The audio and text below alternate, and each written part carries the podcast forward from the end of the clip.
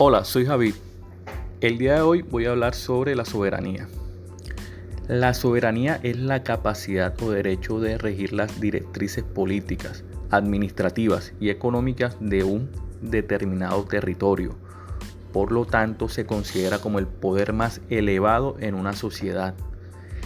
El ejercicio de la soberanía representa la posesión de un nivel de autoridad máximo ya sea sobre otros miembros de la comunidad o en determinados ámbitos del día a día.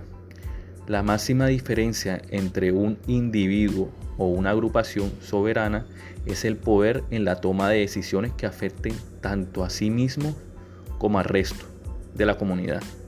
Desde el punto de vista político y económico, el hecho de poseer soberanía supone un Estado tenga la posibilidad de autogestionar los variados ámbitos de su vida pública y administrativa, con independencia de otras comunidades externas.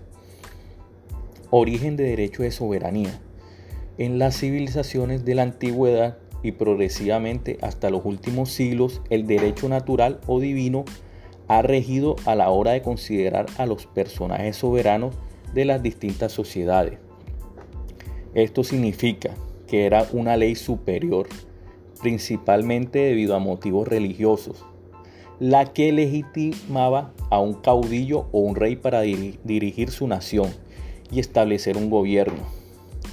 Con la evolución de la historia del hombre, otros factores han influido decisivamente a este orden, como el poder estratégico militar, la posesión de tierras y propiedades en el antiguo régimen, o el éxito comercial y económico con la aparición de la burguesía y su acceso a los órganos de poder.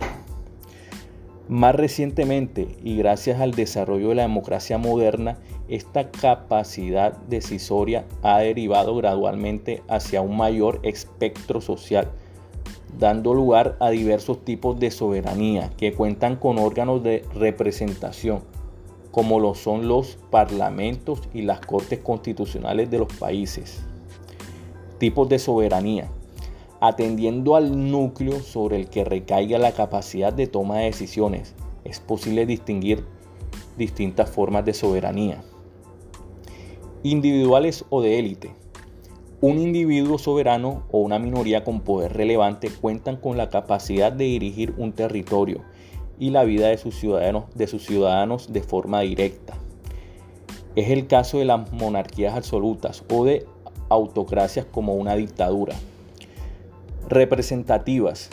La autoridad recae sobre la población que para facilitar la tarea de gobernabilidad y la defensa de sus derechos y libertades vuelca su poder de decisión indirecta sobre unos órganos representantes. Algunos ejemplos de esta tipología son la soberanía nacional o la soberanía popular la democracia parlamentaria actual es una aproximación a estos modelos. En términos generales, la soberanía es el derecho de una institución política a ejercer su poder o el poder supremo e independiente que tiene el Estado. Tradicionalmente la soberanía reside en tres elementos, territorio, pueblo y poder.